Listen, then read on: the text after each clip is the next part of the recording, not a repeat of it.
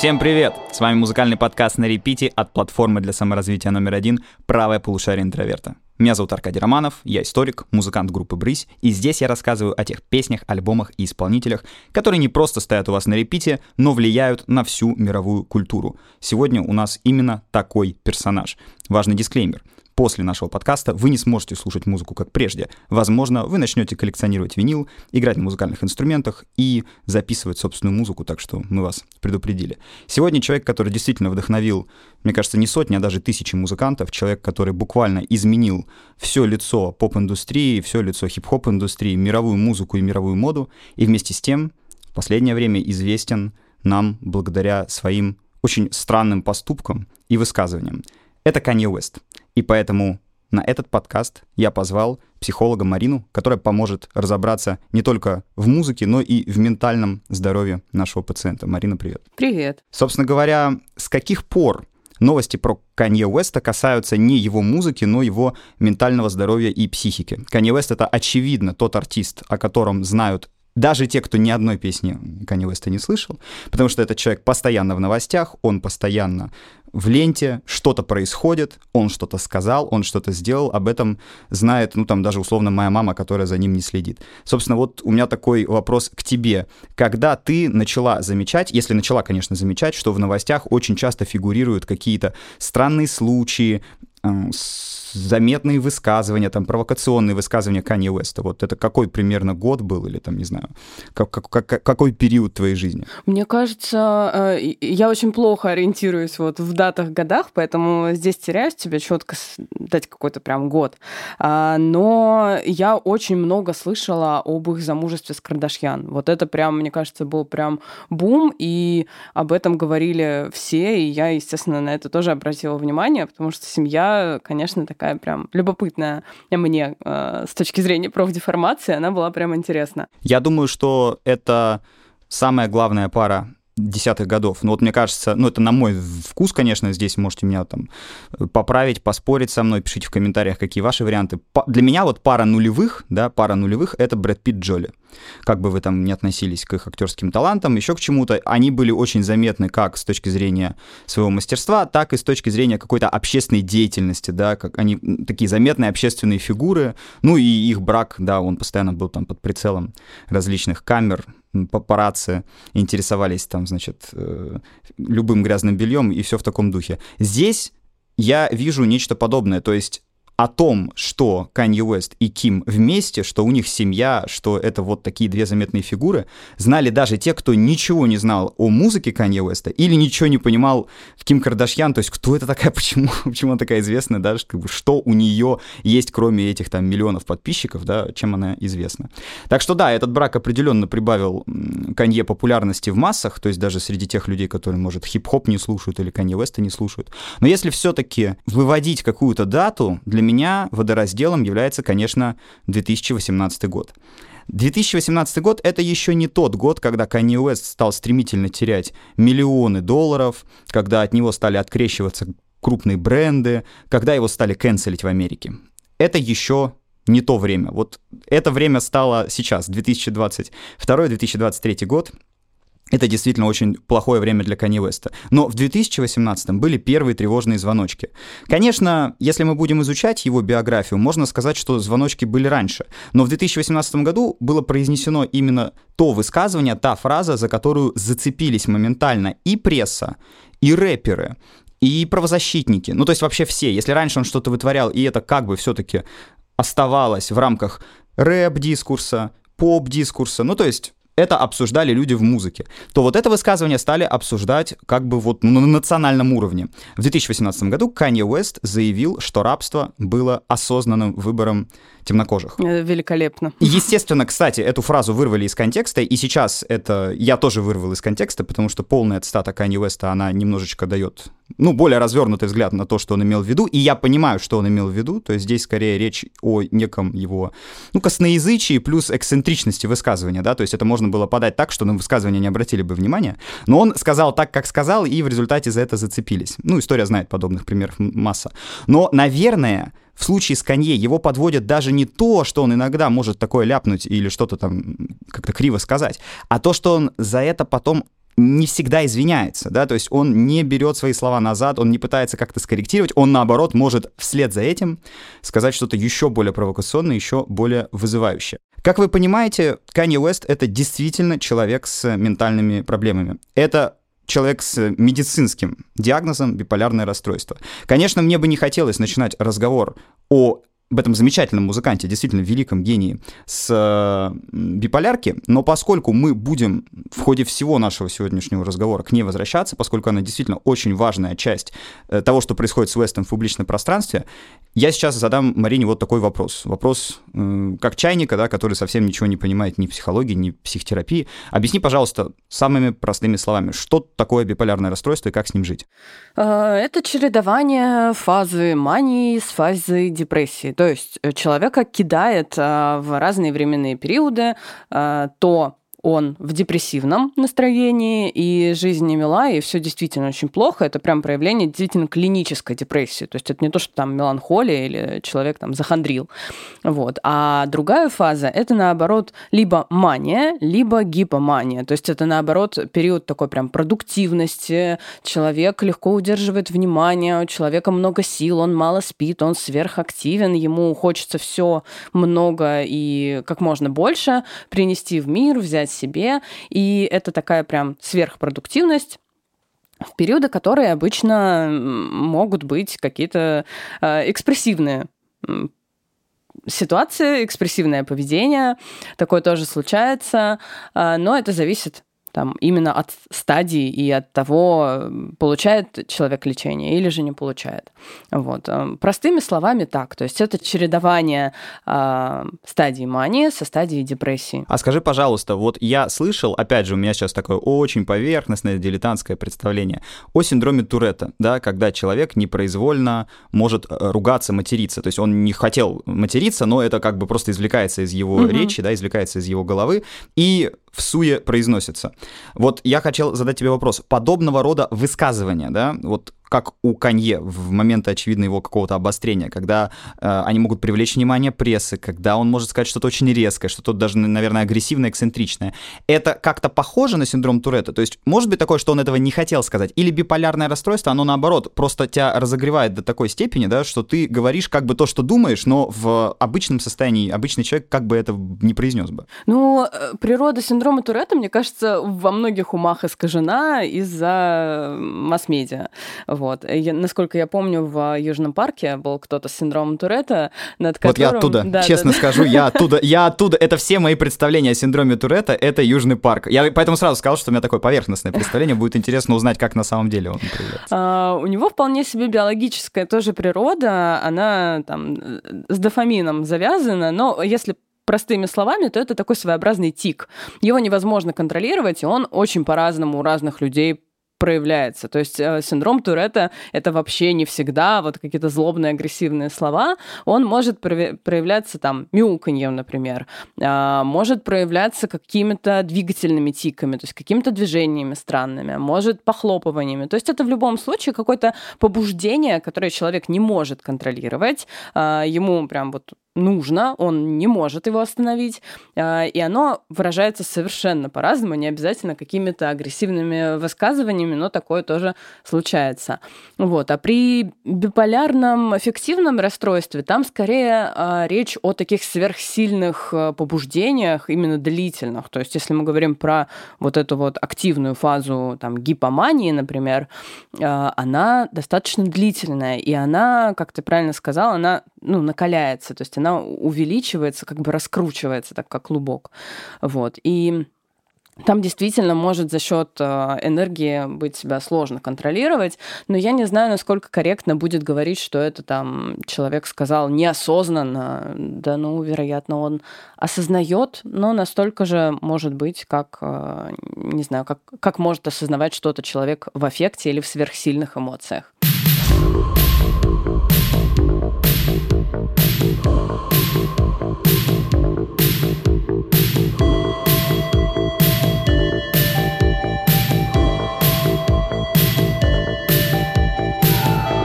Канье Уэст — это необычная фигура. Это действительно уже исторический персонаж, который повлиял как на музыку, так и на моду, как на хип-хоп, так и на поп-музыку.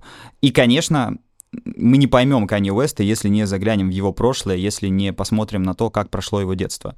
Я считаю, что детство Канье Уэста максимально не похоже на детство всех известных хип-хоп артистов, всех рэперов, вот, собственно говоря, до прихода Канье. Сейчас такая биография уже уместна, она никого в хип-хопе не удивит. Но в нулевые годы, а именно в нулевые годы Канье Уэст выстрелит, да, именно в 2004 году выйдет его дебютный альбом, вот в нулевые годы рэперов с такой биографией просто не было. Ну, просто сама, Марин, в это вдумайся. Мама профессор Чикагского университета, она профессиональный филолог. То есть это очень интеллигентная, интеллектуальная семья. Отец э, не присутствовал в жизни Канье, они с мамой расстались, но он тоже был очень выдающимся человеком, много путешествовал по всему миру, э, работал журналистом, работал в прессе. То есть это не гетто, это не преступность, это не черта бедности. Напомню, хип-хоп вышел именно из такой социальной среды. Более того, весь хип-хоп всегда был о том, что мы из грязи в князи. Вот мы были из Комптона, страшного гетто в пригороде Лос-Анджелеса. Вот мы NWA, самая популярная и опасная хип-хоп группа в мире. Это было, например, в конце 80-х. Дальше едем 90-е. Тупак Шакур. Окей, он не был из семьи, которая была там непосредственно связана с э, жизнью в гетто, но он был из семьи, которая была непосредственно свя- связана с политическим активизмом, с политической деятельностью, да, мать Тупака, она была активисткой Черный Пантер, мальчик э, буквально там э, учился читать по биографии Малькольма Икса, это один из главных деятелей темнокожего национализма в 60-е годы, да, один из лидеров нации ислама, такая организация была. То есть мы везде видим какую-то борьбу, какой-то экшен. В биографии Канье мы видим перспективу поступить в колледж и стать престижным значит, каким-то студентом, потом хорошим работником, вообще просто вот человеком, зажиточного среднего класса. Мы не видим в Канье Уэсте никакого будущего рэпера, потому что рэп очень долго ассоциировался вот именно с такими пограничными социальными статусами, да, то есть это бедность, это гетто, это какая-то очень-очень страшная жизнь, от которой ты благодаря музыке, благодаря хип-хопу уходишь, начиная зарабатывать много денег. То есть Канье Уэсту, условно говоря, бедность там, да, или прозябание не грозило. Вместе с тем, Канье Уэст с самой юности интересовался как музыкой, так и искусством в целом, да, в самом широком смысле этого слова. Он всегда говорил, что в первую очередь считал себя не музыкантом, а дизайнером художником, дизайнером. То есть ему вот эти какие-то более скажем так, точные вещи, да, вещи, которые нужно было проектировать, которые нужно было чуть ли не делать своими руками, они были для него всегда ближе, чем музыка. Ну, это если мы будем судить, да, по его словам. По факту сейчас мы можем сказать, что вклад Канье Уэста, он, конечно, ну, примерно 50 на 50, как в мировую моду, так и в мировую музыку. Я чуть позднее об этом скажу. Но уже это необычно для рэпера до нулевых годов. Конечно, когда рэперы добивались популярности, когда они добивались славы, у них были особняки, у них были шикарные часы, у них были дорогие цепи, да, это все было. Но мир моды как бы находился поодаль. Они могли себе позволить модные вещи, но не то чтобы все ими флексили.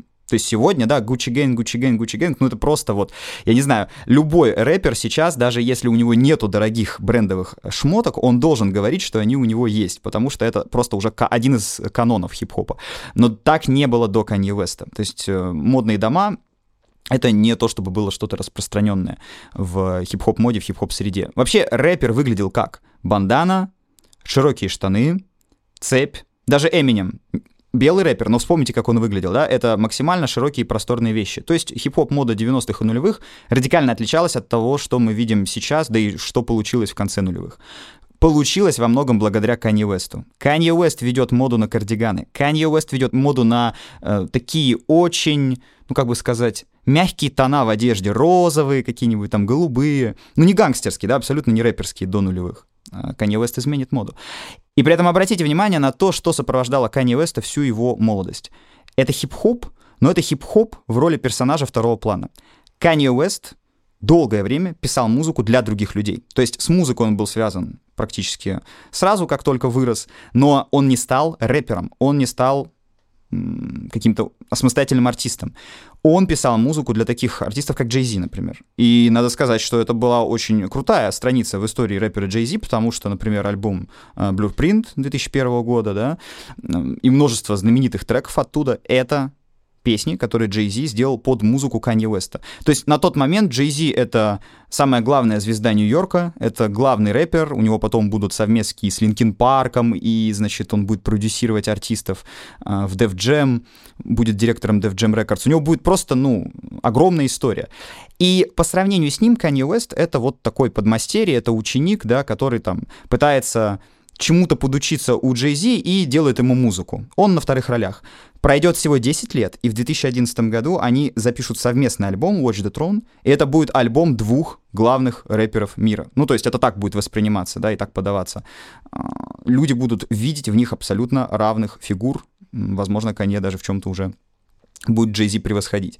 Вот всего за 10 лет этот путь будет пройден. В 2001 году он просто битмейкер, да, то есть это человек, который пишет музыку, это человек, который пишет биты. При этом, напоминаю, мама профессор в университете, Канье Уэст читает книги, Канье Уэст увлекается аниме.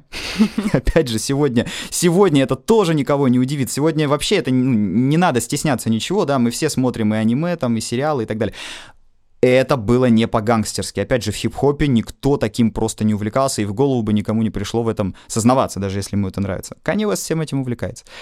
И он продолжает писать музыку, он продолжает учиться, он продолжает э, разрабатывать собственную технику битмейкер, бит, битмейкинга, и она будет отличаться от того, что было принято в начале нулевых. То, что, что делали в начале нулевых с рэперскими битами? Добавляли туда как можно больше синтезаторов, разбавляли все это дело джифанком, значит, Доктор Дре, эпичные аранжировки. Ну, вспомните просто, как звучит 50 Cent или Eminem, да, то есть такая помпезная, мощная, агрессивная, я бы сказал, музыка, музыка с э, таким агрессивным ядром.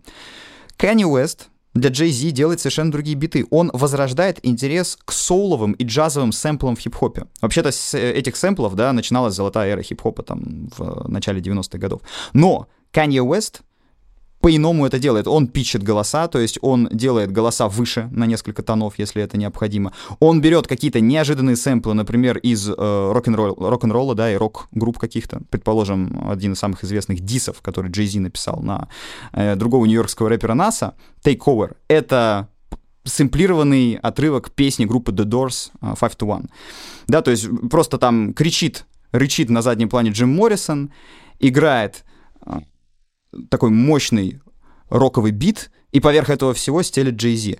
Опять же, сегодня э, смешивать рок и рэп там в самых разных пропорциях, да, сэмплировать как-то неожиданно, какую-то неожиданную редкую музыку, это тоже уже абсолютно распространенная популярная вещь.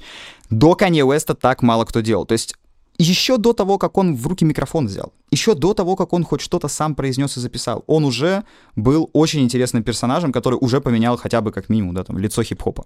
Но вдруг он принимает решение стать артистом. Не просто писать для кого-то музыку, но выходить на сцену и читать рэп. Почему он принимает это решение? Внимание, авария. В 2003 году Канье Уэст разбился на машине. Конечно, он выжил, слава богу, с ним все было относительно в порядке, но он действительно был на пороге смерти. То есть еще чуть-чуть, немножечко там по-другому бы сложились обстоятельства, да, и все, он мог бы просто разбиться насмерть, и ничего бы мир про Канни Веста, кроме как про битмейкера Джей Зи, не слышал. И вот в этот момент у него происходит как бы озарение. По крайней мере, он так об этом рассказывает, да, что он понял, что теперь надо браться за дело и делать музыку, потому что, ну, там, жизнь коротка, бог его знает, что произойдет завтра, а вдруг у меня такого шанса больше не будет. Короче, авария, она как бы подтолкнула его к творчеству, она подтолкнула его начать работу над первым сольным альбомом. И вот прежде чем я расскажу про этот альбом, Марина, можешь рассказать нам вот такого рода авария, очень серьезная, которая любого человека бы, да, любого человека бы напугала, да, на любого человека произвела бы впечатление на всю жизнь вперед. Вот она могла как-то подстегнуть биполярное расстройство, она могла как-то усилить его? Или это, в общем, ни на что особо бы не повлияло, даже если бы эта авария, может, там, не знаю, закончилась бы какой-то очень серьезной травмой для Конье? А, ну, вообще, на данный момент действует основная теория биполярного расстройства о том, что оно генетически является предрасположенным, то есть что оно передается по наследству, э, и человек его либо имеет, э, либо не имеет. Но заработать его э, это история сомнительная. А вот то, что могло триггернуть, ну, в теории да, хотя это не основное стрессовое событие, которое, я думаю, было в его жизни. Оно обычно в достаточно юном возрасте проявляется, и чаще всего подростки уже дают первую симптоматику того, что оно есть. Вот. Другое дело, что есть всякие факторы, которых, я думаю, в его жизни достаточно много, которые могут усиливать, а, и непонятно при всем при этом мне, насколько я изучала его биографию, была ли там вообще какая-то поддержка, то есть делал ли он с ним что-то, потому что, насколько я помню, многие э, артисты разные, не обязательно музыканты, э, зная о вот этих фишках гипомании, то, что она позволяет мало спать, позволяет много трудиться, позволяет легче удерживать внимание, генерить какие-то новые идеи, они используют это, и более того, они даже не корректируют. Я не знаю, знаком ли ты, я первый раз просто узнала, для меня это было шоком, а, есть э, певица Эмили Отом, и у нее достаточно своеобразная музыка. Я теряюсь тебе э, указать, какой жанр, но вот она делает именно так. Я не нашла информации, использует ли Канье свое биполярное расстройство в каких-то корыстных целях, но она умышленно не принимает никакой медикаментозной поддержки, то есть она не купирует эти фазы активные, потому что говорит о том, что она может их пустить себе на благо именно как э, артистка. Ну, то есть вот фазу гипомании, она настолько активна и продуктивна, что вот основ... это основной период, когда она пишет музыку, у нее совершенно какие-то безумные интересные программы, она максимально яркая, и как раз вот э, весь период э, гипомании это самые-самые ее безумные, самые ее экстраординарные идеи. Вот. Канье Уэст поступает точно так же. По его собственным словам, первые приступы, первые какие-то, так скажем, очаги биполярного расстройства стали наблюдаться у него еще в детстве. То есть это не какая-то история, которая выяснилась поздно, это история, которую он знал с самого начала, можно сказать. То есть получается, что авария ее просто как бы добавила туда еще одну идею. Ну вот я хотел тебе как раз задать вопрос с той точки зрения, да, что могла ли она это сделать, или это просто я вот так выстроил такой нарратив, да, выстроил такую драматургию, что вот он попал в аварию, после которой решил стать музыкантом, но при этом усилилась биполярка, да, там вот, может быть, это я себе накрутил. Но очевидно, что а, мы знаем просто из его же слов, да, это у него наблюдается наблюдалось с детства, и касательно биполярного расстройства, Канни Уэст точно такого же мнения, как артистка, которую ты сейчас привела в пример. Он считает, что если он будет принимать лекарства, если он будет пытаться как-то купировать это расстройство, оно будет э, перекрывать это лечение, да, оно будет перекрывать его индивидуальность, оно будет уничтожать вдохновение, креативность и талант. И все люди, которые работают с Канни Уэстом, особенно в последнее время, говорят, что это человек, который, ну, просто действительно маниакально одержим работой и может по несколько дней не спать. Э, находясь вот в этом состоянии, да, оголенного нерва, он может выкидывать как какие-то стихийные гениальные идеи, так и быть настолько требовательным, что этим требованиям нереально удовлетворить. Ну, например, э, наш соотечественник, русский парень, который работал с Канни Вестом над Дондой, над последним альбомом мастера, он говорил, что он был в команде, там были десятки разных людей, то есть э, там не только музыканты, рэперы, битмейкеры, там, грубо говоря, люди, которые вот просто помогают во всем, там, да, банально даже если надо срочно какой-то музыкальный инструмент найти или принести еду, там, не знаю, из китайской забегаловки, что угодно, вот что Канье скажет, то надо сделать. И вот он присылает сообщение, да, самокат, Просто ничего, просто самокат. И у тебя есть типа 20 минут, чтобы ему этот самокат найти. Какой, где, как, это уже твоя проблема. Но если ты не сделаешь это за 20 минут, ты уволен. И он задает Канье Уэсту как бы вопрос, ну как можно за 20 минут выполнять такие поручения, на что Канье отвечает, что дольше 20 минут это нельзя выполнять. То есть если что-то выполняется дольше 20 минут, это все, это уже не нужно, идея уже устарела. То есть это вот примерно такой человек, вы сами представляете, да, насколько сложно с ним работать. То есть это действительно такой какой-то гений из вот фильма, фильмов, когда нам, да, рассказывают про какого-то ученого или, может быть, творца, художника, который, с одной стороны, фонтанировал различными идеями, но, с другой стороны, вовлекал людей в круговорот своего, ну, как бы так сказать, творческого хаоса, да, и э, ментального хаоса, потому что другие люди, они могут совершенно не выдерживать такой темп работы, или они могут не понимать, что имеет в виду человек, что он от них требует. Kanye West требует вот как бы такой мгновенной реакции, мгновенного понимания. И да, многие говорят, что именно так он использует, как бы, если можно выразиться, биполярное расстройство в своих творческих целях. Так что, видимо, Канье, и, и Канье здесь не одинок, и это достаточно, может быть, распространенная практика среди одержимых творчеством людей.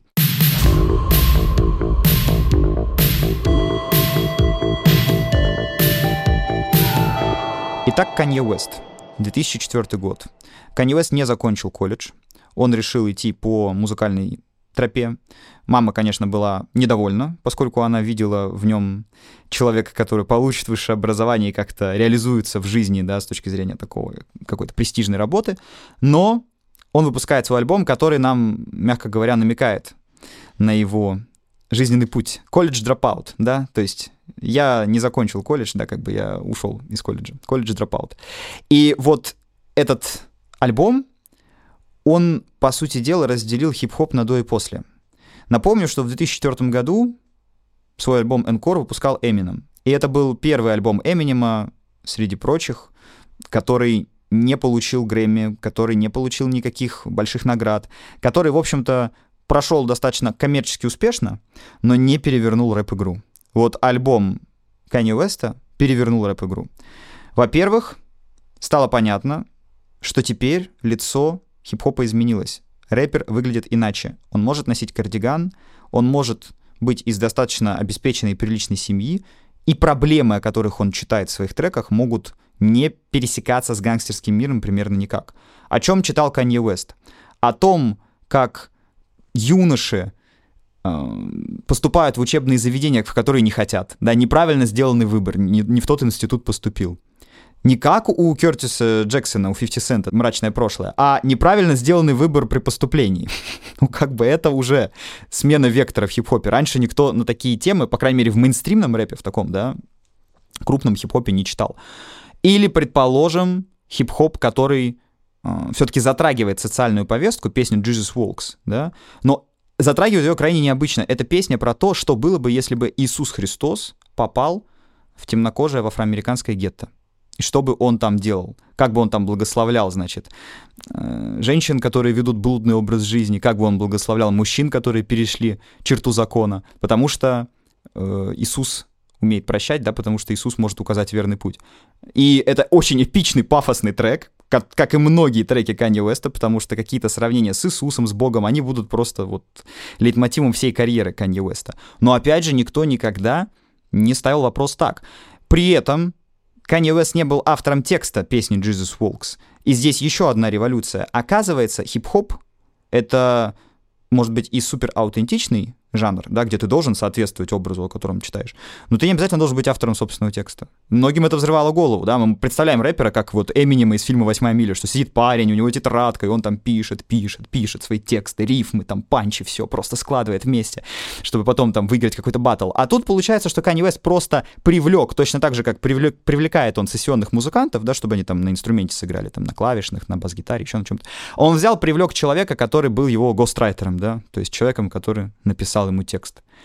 И опять же, сегодня это тоже никого особо не удивляет. Очень многие рэперы используют и гострайтеров, и сессионных музыкантов, и вообще иногда от рэпера только голос, и то не всегда его.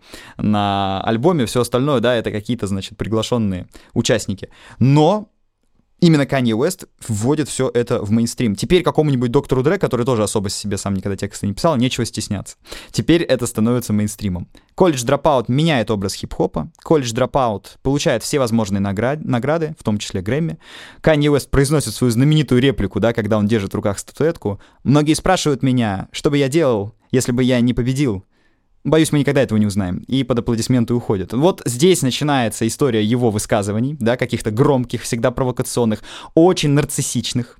То есть это человек, который действительно любит себя, знает себе цену, очень любит свою маму, потому что мама самый главный человек в его жизни, мама ему всего научила. Вообще, можно найти, просто в Ютубе вбейте, если интересно, Канье фристайлит при маме 2003 или там 2004. Вот просто посмотрите, как выглядит он, ты там в свитере в каком-то, в каких-то штанишках смешных. Рядом стоит его мама Донда Уэст, собственно, вот профессор английского языка и литературы. И он просто там поет ла-ла-ла-ла-ла, там что-то про маму читает рэп, мама улыбается, он улыбается. Ну, то есть вообще не вот, не картинка, которая была в голове у всех нас, когда мы смотрели там клипы этих гангстер-рэперов, там, Доктор Дре, там, значит, Eminem, 50 Cent, там, Game, какие они все гангстеры, какие они все опасные, какие они все брутальные. А тут очень такой, ну, приятного вида парень, но который, наверное, не будет тебе угрожать и не будет пытаться перед тобой понтоваться, который рассказывает о своих проблемах, и это проблема middle класса. То есть здесь еще одна революция, которую не все сразу заметили, но она развернулась позднее во всех его других э, пластинках. Канье Уэст начал читать рэп для среднего класса и для богатой аудитории, которая до этого считала хип-хоп музыкой улиц. Нет, хип-хоп это музыка всего. Это теперь не музыка гетто, не музыка разборок. Хип-хоп это все. Вот сегодня хип-хоп это все. Вы включаете видеоблогера, там играет трэп-бит, да, там играют рэперские биты позади. Даже когда идет смена какой- какого-то плана, смена сцен, вы это вы уже не замечаете, потому что это мейнстрим. Вы включаете песни, которые сегодня в чартах, даже если это поп-песни, там используются инструментарий хип-хопа. Вот во многом это тоже заслуга Канье Веста. Сейчас просто пробежимся, да, по каким-то ключевым датам его биографии в нулевые годы. В 2005 году выходит вторая пластинка, которая лишь закрепляет результат. Это Late Registration.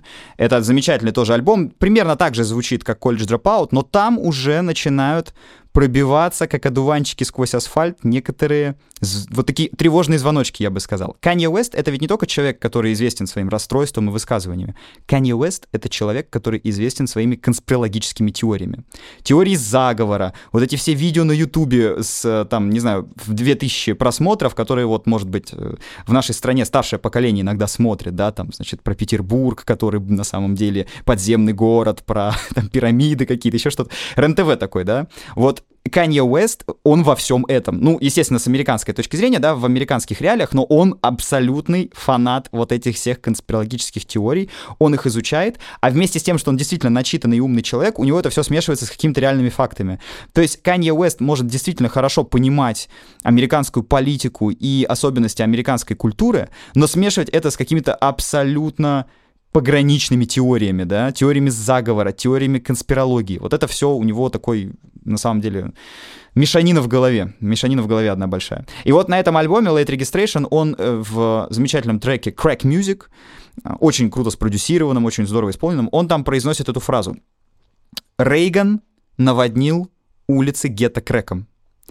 Это одна из очень популярных и далеко, кстати, не каких-то экзотических конспирологических теорий, то есть многие в Америке в нее верят, что в 80-е годы эпидемия крека, которая наводнила американские гетто, конечно же, мы все это осуждаем и не одобряем, э, такой дисклеймер небольшой. Но когда это все случилось, очень многие стали обвинять правительство президента США Рональда Рейгана, республиканцы, консерваторы, да, в том, в том, что он наводняет улицы этим веществом для того, чтобы снизить активность каких-то политических сил, которые борются за права, которые борются за, там, значит, расовую э, справедливость и за социальное равенство. Ну, те же там черные пантеры, да, которые были известны уже давно. То есть, что вот все это была на самом деле тайная операция с привлечением ЦРУ, с привлечением мексиканских и колумбийских картелей, что нужно наводнить, значит, веществами, там, да, запрещенными веществами самые неблагополучные районы Америки, чтобы снизить там именно что политическую активность, да, не дать им разбогатеть, не дать им там влиять на,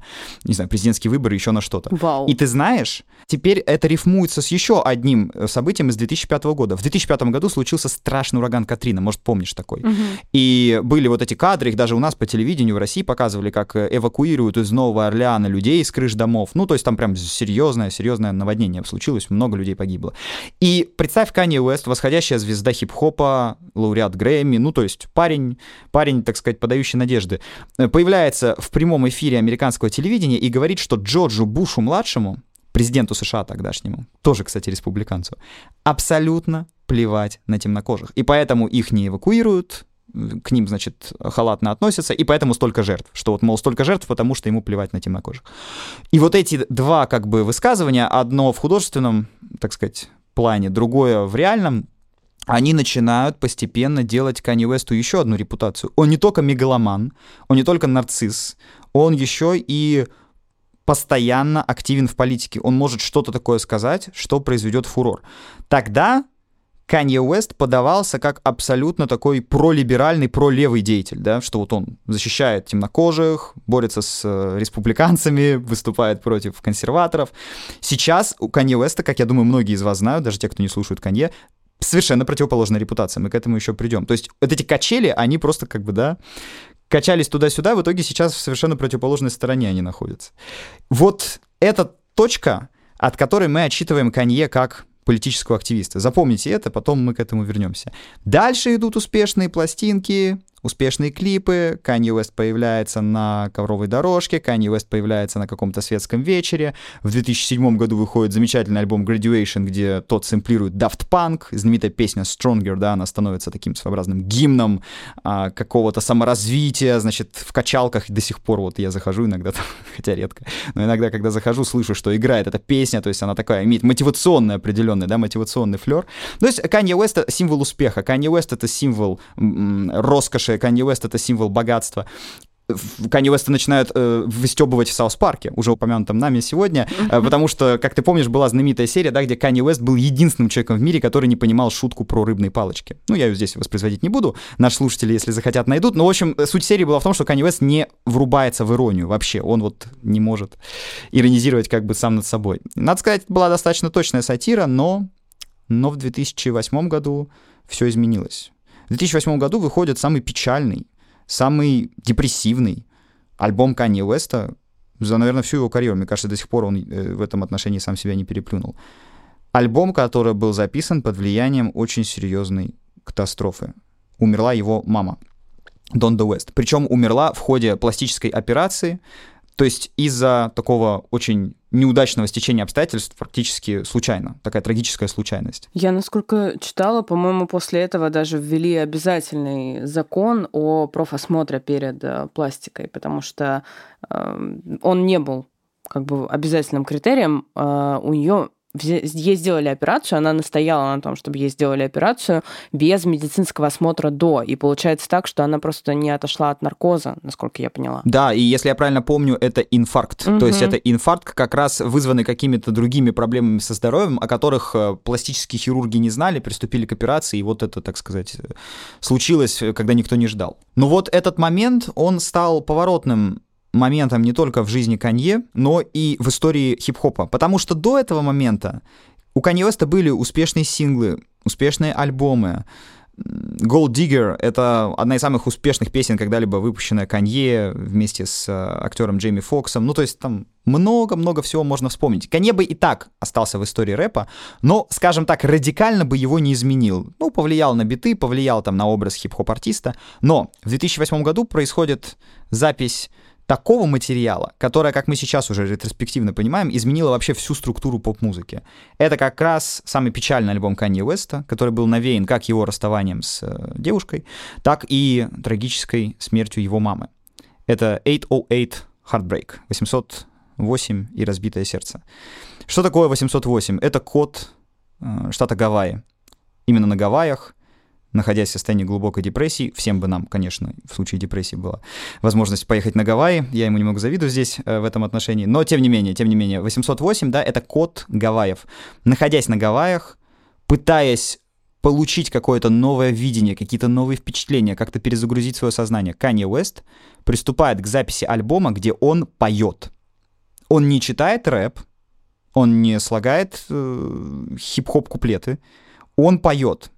При этом Канье Уэст — это человек, который не умеет петь. Не в том смысле, что совсем ничего не слышит. Конечно, слух у него замечательный и так далее, он там прекрасный музыкант, но у него нет мощного, богатого, объемного голоса, который до этого был необходим поп-певцам. И тогда Канье Уэст привлекает к записи своего альбома три ингредиента, которые позволяют ему изменить мир музыки раз и навсегда. Первый ингредиент — это живой человек Кит Кади вместе с которым они начинают работать над материалом, потом Кит Кади будет выпускать свои альбомы, многие из которых тоже будут становиться очень успешными. Это вот такой молодой на тот момент игрок относительно самого Канье Уэста, который привносит какие-то технические инновации, какие-то технические штуки в процесс записи. То есть, так сказать, свежая кровь присутствует на альбоме. Второй ингредиент — это машина Roland 808. Машина не в смысле автомобиль, а синтезатор драм-машина, которая позволяет синтезировать и извлекать звуки, которые вы могли слышать до этого в поп-музыке 80-х годов. 808-й Роланд использовали Фил Коллинз, Гэри Ньюман. Короче говоря, это драм-машинка, известная для поколения New Wave, для поколения старого олдскульного хип-хопа, там, да, 80-х годов. 80-е годы это была достаточно такая дешевая машина, удобная в использовании, поэтому музыканты ее полюбили, но она не была повсеместно распространена в поп-музыке, да, то есть вот этот звук 808-х ударных, вот эти басы знаменитые, они были узнаваемы, но они уже ассоциировались с чем-то старым, практически нафталиновым.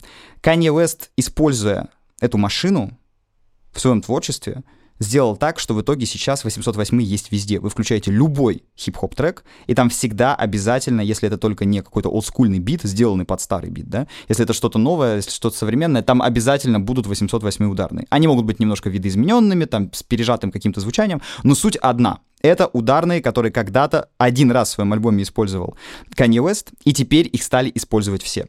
Ну и, наконец, третий ингредиент, я думаю, что самый важный — который сыграл ключевую роль в дальнейшей истории нашей музыки, мировой музыки, это автотюн. Автотюн, разумеется, был известен человечеству до Канни Уэста. Канни Уэст его не изобретал, как э, папа Карло Буратино. Но Автотюн до этого использовали в двух случаях. Если хотели придать голосу необычное звучание, ну, например, как у Шер в песне «Believe», да, то есть как будто это робот какой-то поет, какой-то непонятный такой нечеловеческий голос. Ну, то есть это экзотика, это не часто использовалось. И второй момент, чтобы скорректировать голос, потому что автотюн — это программа для корректировки голоса. То есть если вы где-то ошиблись в пении или там по вокальным характеристикам не дотягиваете, как говорят музыканты, да, вас дотягивает автотюн. Сегодня автотюн — это панацея. Сегодня автотюн используют какие-нибудь блогеры, да, люди, которые мало что понимают в музыке, просто для того, чтобы сделать какой-то трек. Сегодня сделать трек просто, да, есть компьютеры, есть э, микрофоны, все можно дома сделать, и автотюном настолько загладить какие-то шероховатости, что даже самый там не музыкальный человек, он хоть что-то, но сможет воспроизвести, да, как это звучать будет.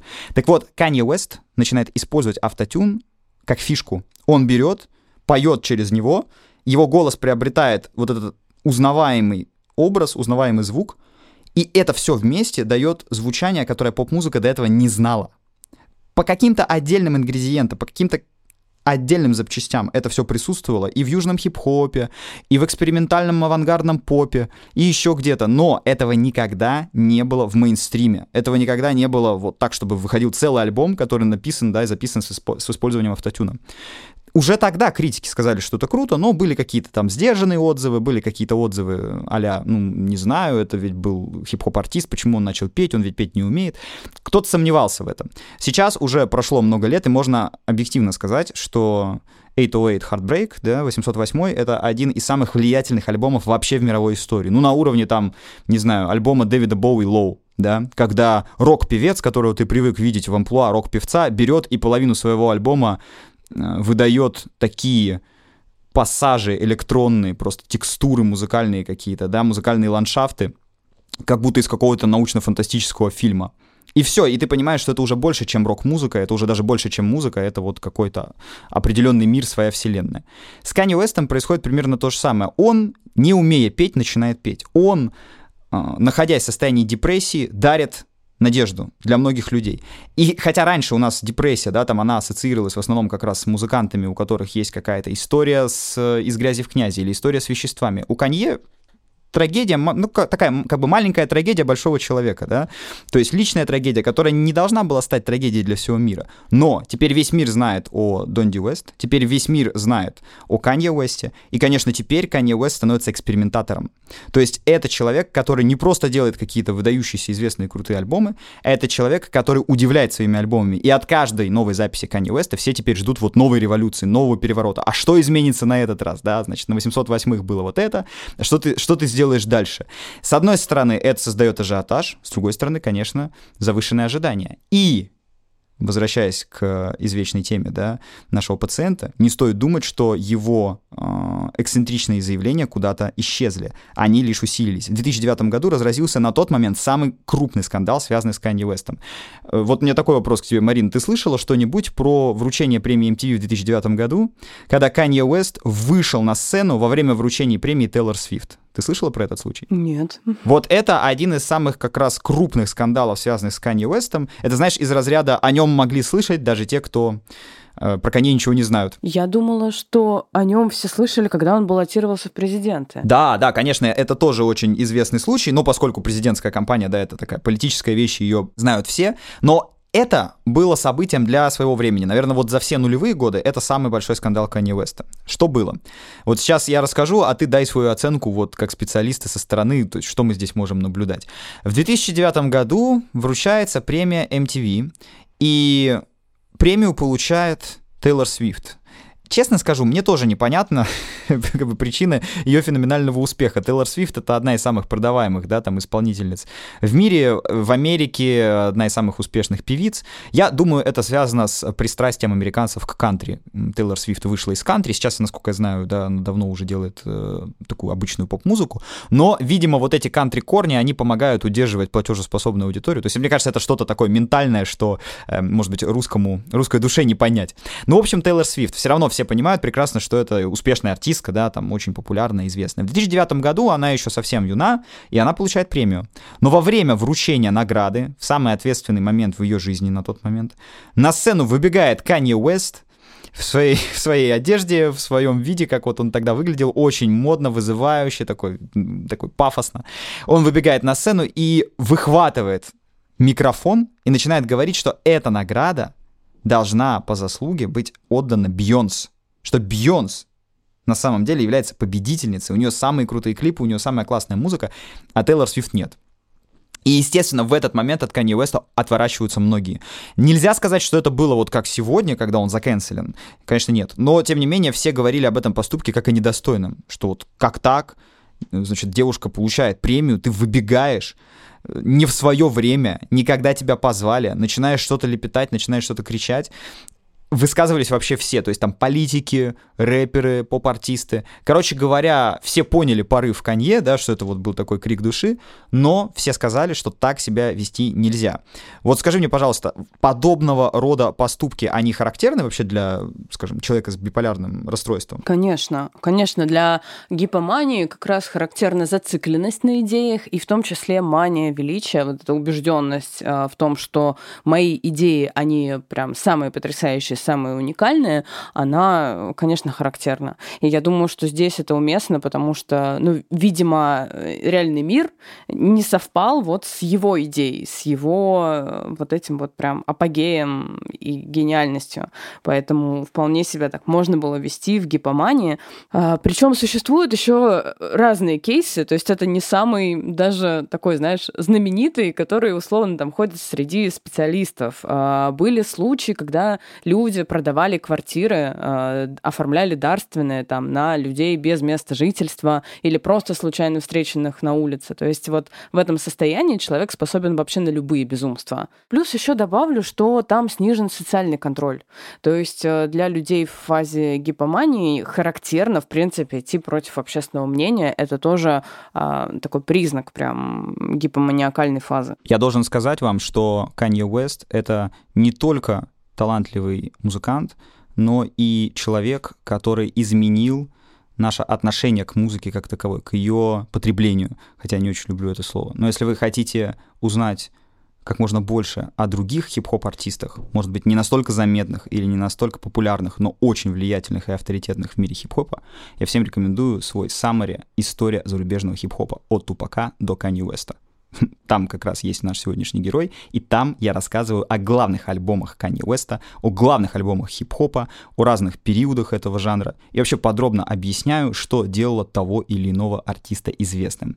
Кстати, у вас есть возможность послушать фрагмент этого видео summary прямо сейчас.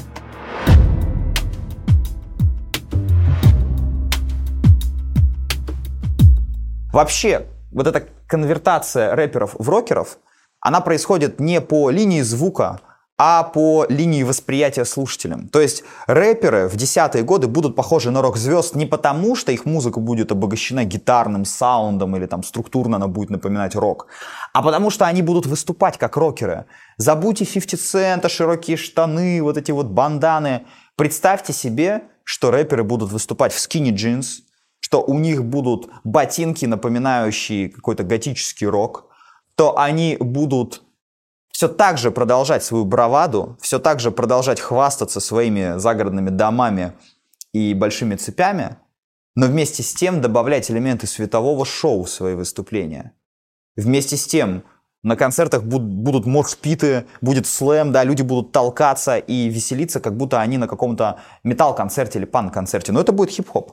Вот это рэп десятых годов. И во многом именно Kanye West изменил отношение к хип-хопу. Во-первых, потому что Kanye West очень большом количестве слушала э, белая молодежь из среднего класса. То есть в Соединенных Штатах Kanye West это был такой главный черный рэпер, которого слушала белая аудитория.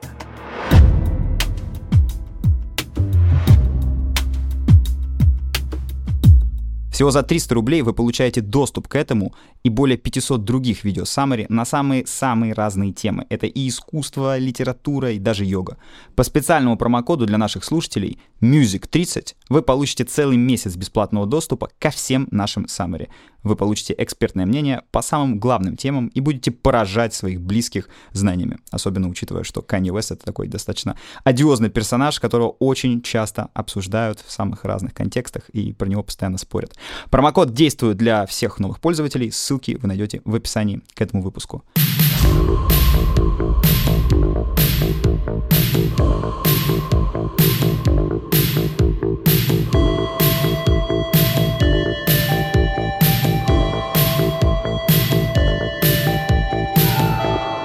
Итак, случился 2010 год, и Kanye West выпустил альбом, который мгновенно перекрыл любые разговоры о его нестабильном состоянии.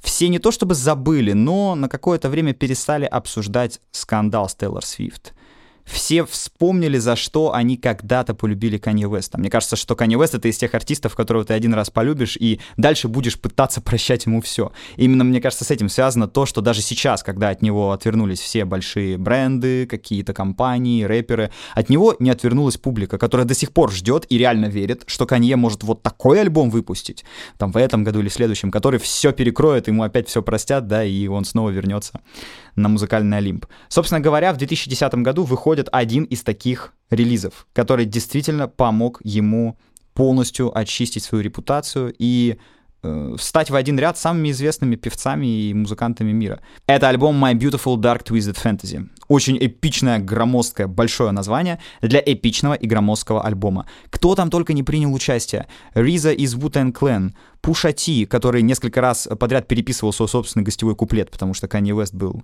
и остается абсолютно недосягаемым перфекционистом. Он все и всех заставляет делать по много раз для того, чтобы добиться результата.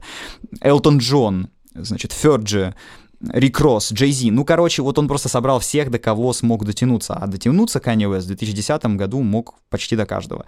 В итоге альбом рвет абсолютно все рекорды. Его значит, все критики, все музыкальные издания называют там не только лучшим альбомом года, но и лучшим альбомом десятилетия. Насколько я помню, Pitchfork, среди лучших альбомов десятых годов на первое место поставил именно его. Ну, если я и там ошибаюсь, то на несколько позиций всего. То есть это действительно вот такой, такая пластинка, в, скажем, значении которой не сомневается почти никто. Что мы там слышим? Мы слышим там хип-хоп, который действительно выглядит как такой творческий конструктор все, что угодно может быть рэпом. Это может быть соуловый сэмпл, да, то есть кусочек, отрывок из соуловой песни, который преображается во что-то новое. Это может быть рок-гитара. Это может быть эффект фуза, то есть гитарной примочки, которую там использовал условно Джимми Хендрикс или Эрик Клэптон, наложены на голос рэпера. То есть Kanye Уэст читает вместе с автотюном и с фузом. Местами этот альбом по своему звучанию напоминает даже не хип-хоп, а какой-то прогрессивный рок, причем в самом хорошем смысле этого слова. Песня Power, которая пересводилась там порядка 70 раз. Ну то есть это просто огромный мегапроект мегаломана от творчества. И казалось бы, что после этого, ну, ничего уже настолько невероятно классного выпустить нельзя. Можно пытаться переплюнуть самого себя, но для многих артистов это был бы потолок. Но не для Канье Уэста. Дело в том, что Канье Уэст полностью меняет свою стратегию. В 2011 году выходит тот самый совместный альбом с Jay-Z, Watch the Throne. Это очень классная запись, классная пластинка, но она просто закрепила Канье Уэста в статусе главного рэпера скажем так, никаких сверхъестественных, да, там, экспериментов в звуке э, по сравнению с тем же альбомом 2010 года там не было. Но вот дальше, дальше Kanye West влюбляется. Влюбляется в девушку, которую вы наверняка знаете как будущую супругу Канье Уэст, на данный момент они расстались, Ким Кардашьян. И вот в этом состоянии влюбленного человека он едет в Париж, и начинает на не очень дорогой аппаратуре, на достаточно таких дешевых мониторах, дешевых колонках записывать, пожалуй, самый авангардный и экспериментальный альбом в своей карьере. Это альбом Isis. И да, вы правильно поняли, это прозвище Канье Уэста Е или Изи, которое смешивается с именем Иисуса Христа, Господа нашего. То есть Изос — это ни много ни мало, еще раз, прямое, буквальное сравнение самого себя с Иисусом. То есть это не какая-то метафора, это не что-то там потаенное, это вот просто в лоб. Ну, это смотри, какая грандиозность прям, да, получается? Конечно, конечно. То есть прям, прям полноценная такая мания величия. То есть в 2004 году просто Jesus Walks, Иисус идет, в 2013-м уже я, е, я есмь Иисус, да, и, извиняюсь, один из треков на альбоме называется «I am a God», «Я Бог». И там подписано, что это фит с Богом. И там подписано фит Бог. Ну, то есть фит с Богом. Вот. Это просто, чтобы вы немножко понимали, да, самомнение там у меня. Что делать, когда у меня низкая самооценка? Что делать, когда я в себе сомневаюсь? Мой совет, друг, послушай Канье Уэста, вот альбом Yeezus, почитай его интервью. Мне кажется, да, там можно очень хороший заряд такой э, позитива получить, на самом деле. Вот, особенно от э, его вот этого золотого периода, когда он буквально щеголял какими-то экспериментами, нововведениями. Ну так вот, он едет в Париж и на не очень дорогой аппаратуре пишет этот альбом. За счет этого звучание выдается максимально агрессивное, да, то есть если до этого Kanye West был известен таким э, определенным перфекционизмом, да, что он мог по несколько десятков раз пересводить, переделывать одну и ту же песню. На Изосе мало того, что все делается очень быстро, буквально там, как у студента, да, у которого там, я не знаю, несколько часов есть, чтобы ночью выучить билеты и завтра уже пойти сдавать. Так еще и привлекаются к этому самые разные артисты. Если на альбоме 2010-го, да, на этой э, темной прекрасной фантазии, как Канье ее назвал, были Элтон Джон, Ферджи, то здесь он привлекает авангардных музыкальных продюсеров. Французских, европейских, самых разных. То есть это вообще самый европейский альбом Канье Уэста в плане звука. Там нету как такового хип-хопа. Там есть хаос, там есть техно, там есть индастриал, там есть какие-то скрежеты и агрессивные шумы, которые до этого использовались в другой, более радикальной экспериментальной музыке. В рэпе этого никогда не было. Ну, по крайней мере, в мейнстримном рэпе. Простите, но самый первый трек для Kanye West спродюсировали Daft Punk, легенды французско, э, французской электроники. Это как раз те люди, которых он когда-то сам сэмплировал, да, на альбоме э, Graduation в песне Stronger. Все, теперь они вместе с ним как бы в его команде, в его обойме. И вот этот влюбленный, окрыленный, по-хорошему, еще тогда по-хорошему сумасшедший гений, да, выпускает альбом, обложка которого это просто диск с этикеткой. То есть нету никакой обложки, нету никак, никакой игры в живопись, там, в арт, а я напомню, что самые талантливые художники сотрудничали с Канни Уэстом, да, и делали ему визуал. Например, Такаши Мураками, японский э, визуализатор. Ну, много кто вообще трудился вместе с Канье. Здесь просто диск с этикеткой. Скрежеты, шумы, агрессивное звучание. И что вы думаете? Этот альбом прошел как-то незамеченно, его все заругали и сказали, мы это не поняли, нет. Мало того, что Канье Уэст э, поехал с ним в мировой тур, этот альбом сегодня является краеугольным камнем вообще всего хип-хопа, да и вообще всей поп-музыки. То есть Playboy Carti, Трэвис Скотт, да даже Дрейк в некоторых треках и в некоторых моментах не были бы возможны без Изуса. Хип-хоп сегодня является в том числе электронной музыкой, да, то есть мы воспринимаем это как единый жанр во многом. Сегодня рэперы читают под электронные биты, которые уже мало общего имеют с джазом или с, там, с солом классическим, да, как это было в 90-е, в нулевые. Это все заслуга Изиса. Сегодня какие-то авангардные эксперименты в поп-музыке — это норма. Да, какая-нибудь арка, известная э, исполнительница из Латинской Америки, продюсер, автор музыки, она вся вышла буквально из э, альбома Изис, да, то есть до Изиса это была бы какая-то авангардная штука, которую никто не знает. После Изиса такие артисты нужны миру и люди их ищут, люди их серфят, люди слушают подобное. То есть Канье Уэст, он не только известен как человек, который преодолевал там какие-то вершины, да, что-то там зарабатывал какие-то премии, это все скучно, мне кажется, это не важно. Важно то, что он э, рос вместе со своей аудиторией, да, и аудитория действительно становилась все более и более придирчиво. Она действительно ждала от Канье Уэста каких-то новых-новых достижений, новых революций, и он их до поры до времени давал. Вот не одна революция, не две, видите, мы уже их насчитали сколько, да, уже даже пальцы одной руки закончились. То есть это очень-очень серьезный музыкант. Я думаю, когда его какие-нибудь издания называют главным музыкантом там, 21 века или одним из самых влиятельных, на данный момент это так. 21 век не скоро закончится, еще много всего предстоит нам увидеть, но на вот 2023 год действительно мало кто сделал в поп-музыке или в хип-хопе столько всего, сколько сделал Канье. Ну так, собственно говоря, начинается роман, а потом и брак с Ким Кардашьян. Это начинают обсуждать разумеется, все издания мира. Э, Ким Кардашьян очень известная э, дочь известного отца, да, семейство Кардашьян вообще такой американский мем, но он из американского мема теперь превращается в мировой. С одной стороны, Ким помогает Канье стать еще популярнее, да, через, так сказать, свои э, возможности и среди своей аудитории, но и рэперы или люди из хип-хопа теперь знают все об их браке, теперь знают, кто такая Ким Кардашьян. Короче говоря, не просто так, я думаю, в 2010-е, да, это стало одной из самых таких обсуждаемых пар в истории вообще, да, популярной музыки, там, сцены и так далее. Kanye West на коне, за Канье Уэстом бегают десятки, а то и сотни молодых подражателей, многие из них становятся его, так скажем, подмастерьями, да, его оруженосцами, они помогают записывать ему новые альбомы, они присутствуют на его знаменитых этих сейшенах, когда он там может по несколько десятков талантливых людей собрать, отобрать у всех мобильный телефон и сказать, все, а теперь мы штормим. И они начинают штормить, придумывают для Канье какие-то идеи. Здесь же начинается, э, закручивается, точнее даже уже, его карьера как дизайнера, потому что Канье Уэст выучился на дизайнера. Он не просто сказал, я хочу быть дизайнером, да, или там я хочу, чтобы от моего имени выпускалась одежда. В начале нулевых годов никакой рэпер этим похвастать не мог, что у него там своя линия одежды, что у него там какие-то свои кроссовки. Канье устраивается в итальянский дом моды Фенди в 2009 году, а уже в 2013 году он заключает контракт с Adidas, где его доля это 15%. Это очень круто для тех времен. То есть это первый рэпер, который смог разработать, да, как бы собственную линию кроссовок, воплотить свое видение э, одежды, свое видение как бы внешнего вида человека и получить с этого огромный доход. Канье Уэст, по большому счету, заработал свое огромное состояние не столько и не только как музыкант, а именно как музыкант плюс дизайнер. Именно поэтому, кстати, сейчас он дико обеднел по сравнению с тем, что было. Он был самым богатым афроамериканцем Америки какое-то время.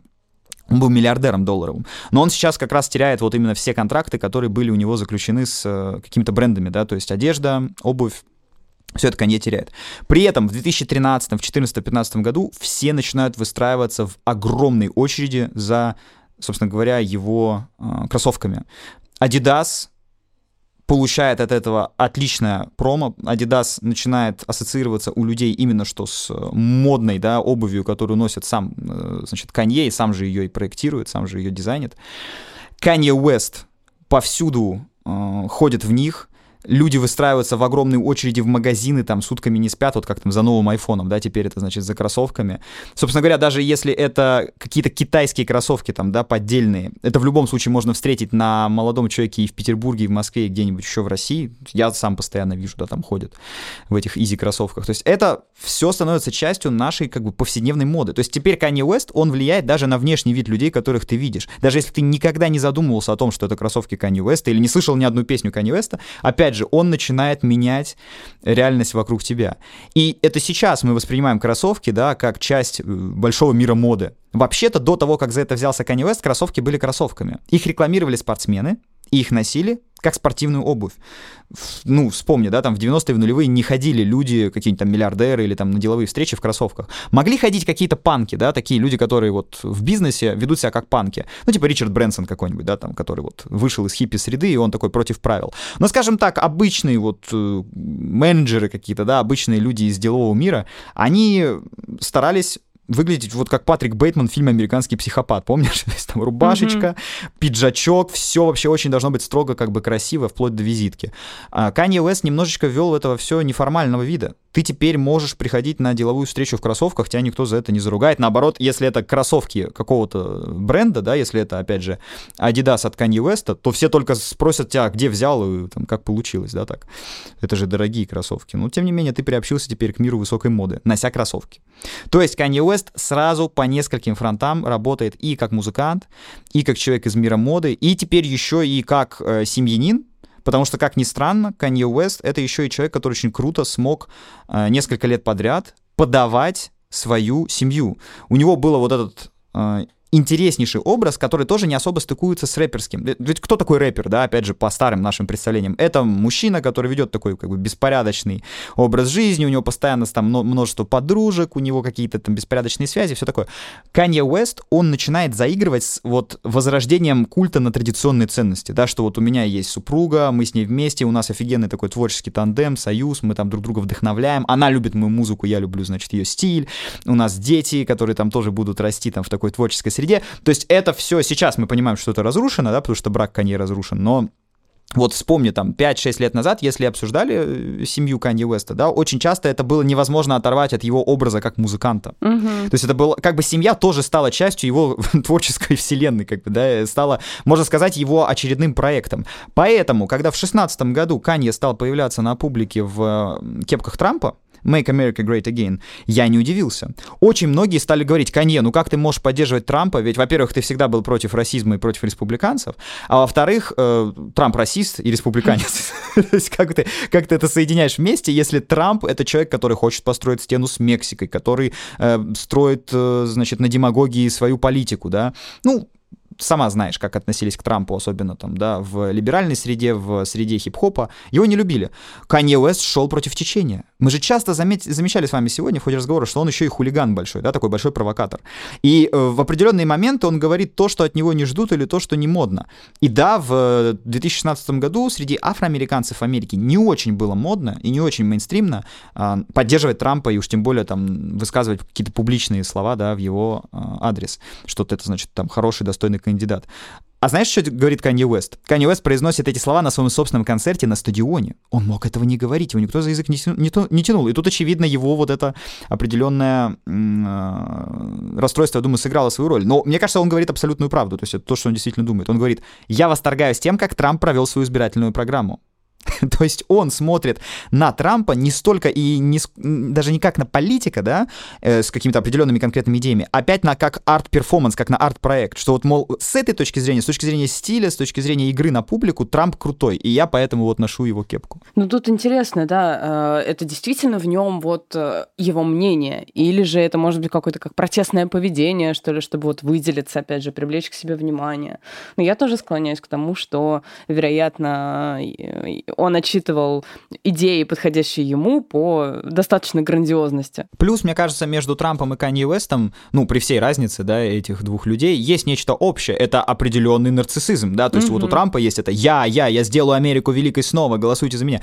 Ну и, собственно говоря, и Канье, да, который «I guess we never know». То есть вот все его вот эти штучки, все его эти фразочки, они, конечно, очень рифмуются с тем, что было с Трампом. То есть они люди абсолютно разных, я думаю, на самом деле, убеждений, как казалось. Потом ведь Канье сказал, что все, я Трампа не поддерживаю поддерживаю.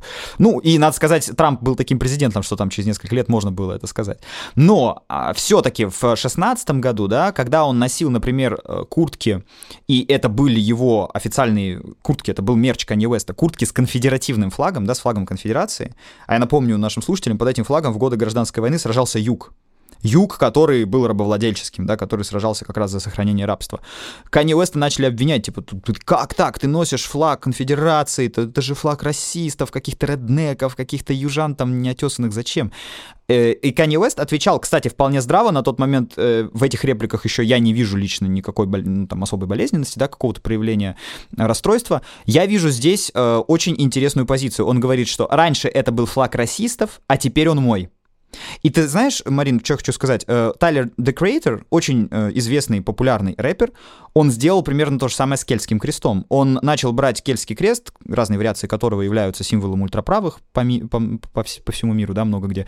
И он тоже сказал, что вот раньше меня хотели оскорбить этим символом, э, расисты, но я возьму его себе, присвою его себе, и они не, смог, они не смогут им больше пользоваться. Он перестанет для них играть вот эту сакральную роль.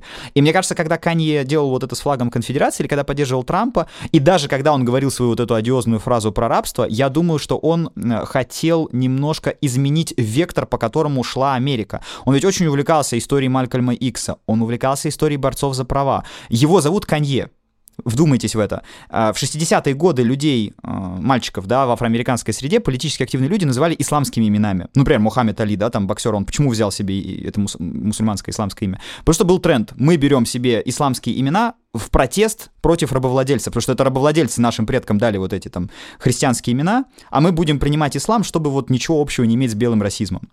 А в 70-е тренд сменился. В 70-е Black is Beautiful, Black Power, Черные пантеры, и стали модные африканские имена. Имена в честь каких-то африканских народностей, племен. Вот Канье — это местность буквально на юге Африки. То есть у него имя, оно африканское. Да? Это не Джон, там не Джек и даже не Мухаммад и, а, мусульманское. Это вот прям такой исконно африканский, исконно африканский нейминг. И вот Канье, который несет даже в своем имени след политической активности, да, то есть мама не просто так его назвала Канье, так же, как мама Тупака не просто так назвала Тупак в честь э, вождя э, коренных э, американцев, который боролся, против колониализма. Вот Канье он начинает говорить о политике. И его многие не понимают, многие раздражаются, многие спрашивают, почему там, да, ты носишь флаг конфедерации. Канье пытается разжевать, пытается объяснить. И вот здесь, мне кажется, я бы смог разжевать и объяснить, да, в чем на самом деле был его вот этот, значит, скандал с рабством осознанный выбор. Мне кажется, Канье не очень нравилось, что рабство превращается в а, какое-то оправдание, да, что вот, мол, у нас были там сотни лет рабства, и поэтому мы не можем, поэтому мы не можем быть богатыми. Конечно, богач, он миллиардер, он хотел показать своим личным примером, что на самом деле можно изменить эту реальность, можно изменить этот мир, если ты захочешь, да, если ты перестанешь оглядываться в прошлое будешь идти в будущее. То есть я вижу в этом высказывании попытку порвать вот с этим, знаешь, ресентиментом каким-то, да, что вот, мол, мы вот там были обижены, у нас была как бы проблема в прошлом, и теперь мы должны получить свое, что типа это нас будет тормозить, если мы будем будем постоянно оглядываться на свое рабство. Поэтому рабство как бы не должно быть нашим осознанным выбором. Но из-за того, что Канье не очень дружит с э, речью иногда, да, он немножко косноязычен местами, у него местами такой словесный поток, каких-то нагромождений, образов, мыслей, там, ну, не успеваешь, короче, ты за ним. Что получилось то, что получилось. Люди восприняли это однозначно, типа, все, э, значит, афроамериканцы сами выбрали быть рабами, да, это, это в, было воспринято вот так в лоб, как бы вульгарно. И дальше мне кажется, что все его высказывания, все его реплики, вот во многом они несли в себе, в ядре, на самом деле, правильное и хорошее, но из-за того, что он совершенно неправильно об этом говорил, или говорил, смешивая хорошее с каким-то одиозным да, и совсем бредовым, это получало тот выхлоп, который получало. Вот э, скажи мне, пожалуйста, в случае определенного рецидива, да, или, как сказать, в случае затянутости биполярного расстройства, если его как бы не купировать, не, как, не бороться с ним, вот оно может приводить к такому, что человек просто начинает терять связь с реальным миром, терять связь с, э, с обществом, с как бы там, да, каким-то комьюнити, и выбиваться из него из-за того, что он начинает вот такое говорить. Или это скорее такой уникальный случай для Канье? Есть случаи, когда заболевание с годами, наоборот, спадает, э, его градус, и человек более нормализуется. Это связано с тем, что у нас неизбежно с возрастом активность нервной системы, она немножечко успокаивается, становится поменьше. Поэтому я думаю, что нельзя все однозначно, всю его гениальность сейчас списать на там, биполярное расстройство. Безусловно, личность никуда от этого не девается, то есть вот эта особенность настроения, она однозначно свой отпечаток оставляет, но это не все, это не весь Канье. И я думаю, что в его грандиозности, безусловно, и его заслуга личностная очень весомая. Ну, это, это самое главное, я бы даже сказал, что это как бы э, очень правильно подчеркивает все те вещи, которые мы сегодня обсуждали в рамках биографии Канье Уэста. Да, потому что не каждый же человек человек э, с биполярным аффективным становится Канье.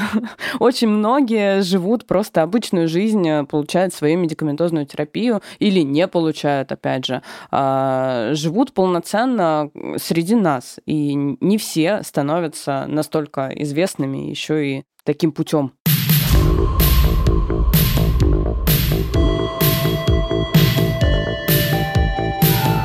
Собственно говоря, последний вот какой-то интересный эксперимент, да, который изменил наше представление о музыке со стороны Канье, это, конечно, э, The Life of Pablo. И, на мой взгляд, это последний крутой альбом Канье Веста, потому что все-таки все, что выходило дальше, очень далеко стоит от его самых выдающихся работ. Э, The Life of Pablo примечателен тем, что это, ну, во-первых, просто классный альбом, там замечательная музыка, но еще и тем, что Kanye West редактировал его уже когда он вышел. Это изменило наше представление о потреблении музыки, потому что теперь мы уже много лет слушаем музыку на стриминг-площадках. Мы привыкли, что вся музыка всегда под рукой, что все это перемешано в разных плейлистах. Ну и что, короче говоря, нет больше там дисков, пластинок, кассет. То есть они есть для ценителей, да, и коллекционеров. Но, скажем, для массы людей музыка существует в режиме в кармане телефона достаю и слушаю, что хочу. И вот если раньше выходил диск, пластинка, кассета, и все, из слов из песни не выкинешь, да, как записано, так записано, то теперь, благодаря Kanye West, стал абсолютно нормальным менять трек-лист, гостевые куплеты, даже какие-то аранжировки менять в уже выпущенном альбоме. То есть альбом был выпущен а, в 2016 году, и буквально там через какое-то время, через несколько недель, через несколько месяцев, Канье заявил, что все, я сейчас внесу туда правки, мне там многое разонравилось, и он реально внес. И ты сейчас, если слушаешь версию, которая сейчас на стримингах, это уже отредаченная версия Канье, который просто дозагрузил туда то, что ему хотелось.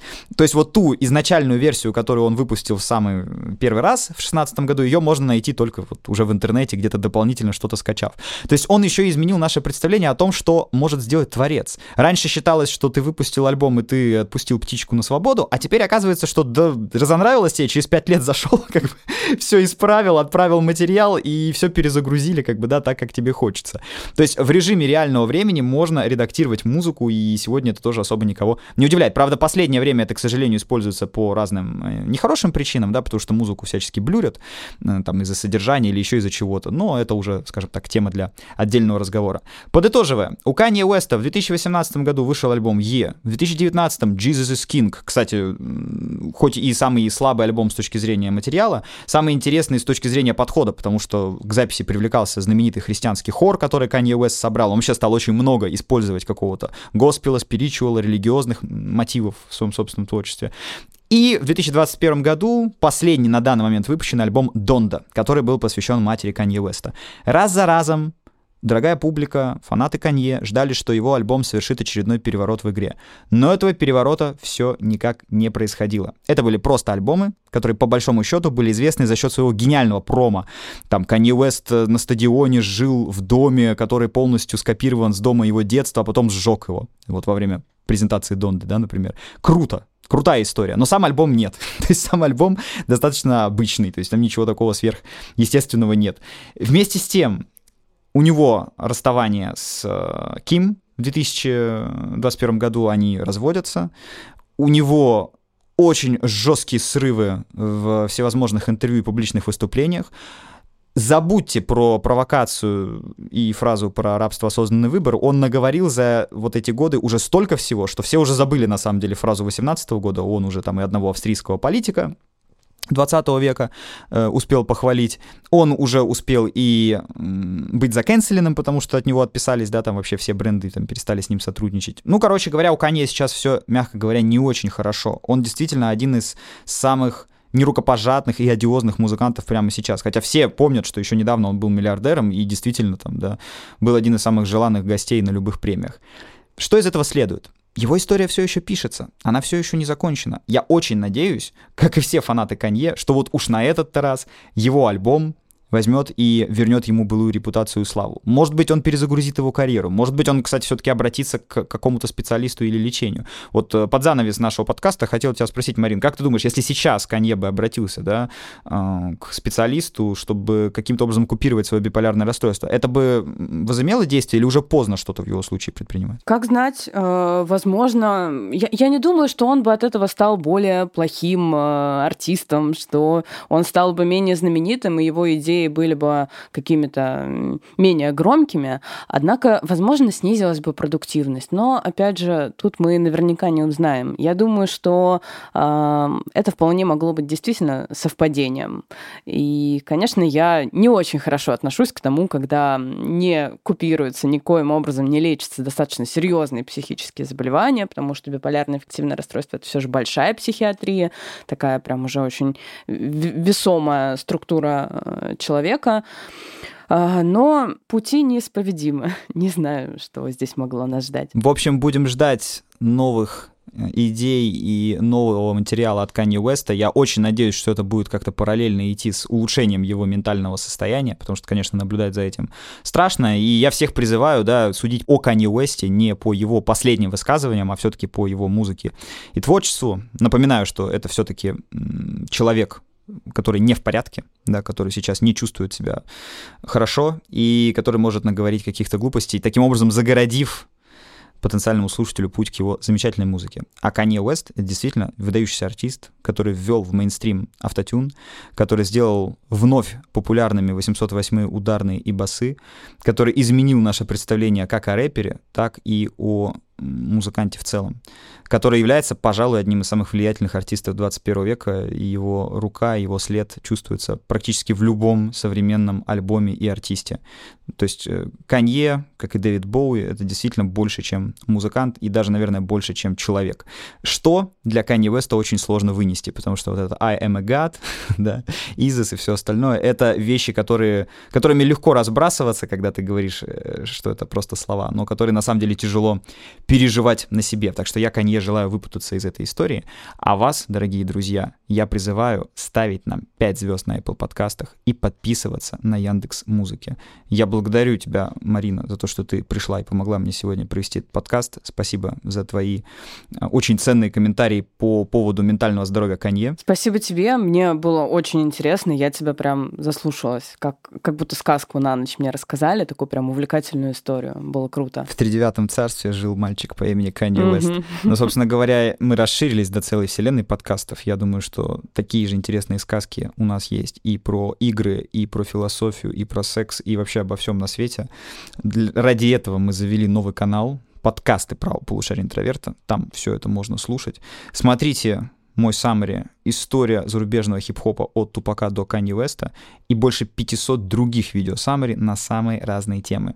Тем более вы можете воспользоваться нашим специальным промокодом MUSIC30 и получить бесплатный доступ к нашим видео саммари на целых 30 дней. Промокод доступен для новых пользователей. Все ссылки вы найдете в описании к этому выпуску. Всем пока. Спасибо большое, Марина. Спасибо тебе. Пока-пока.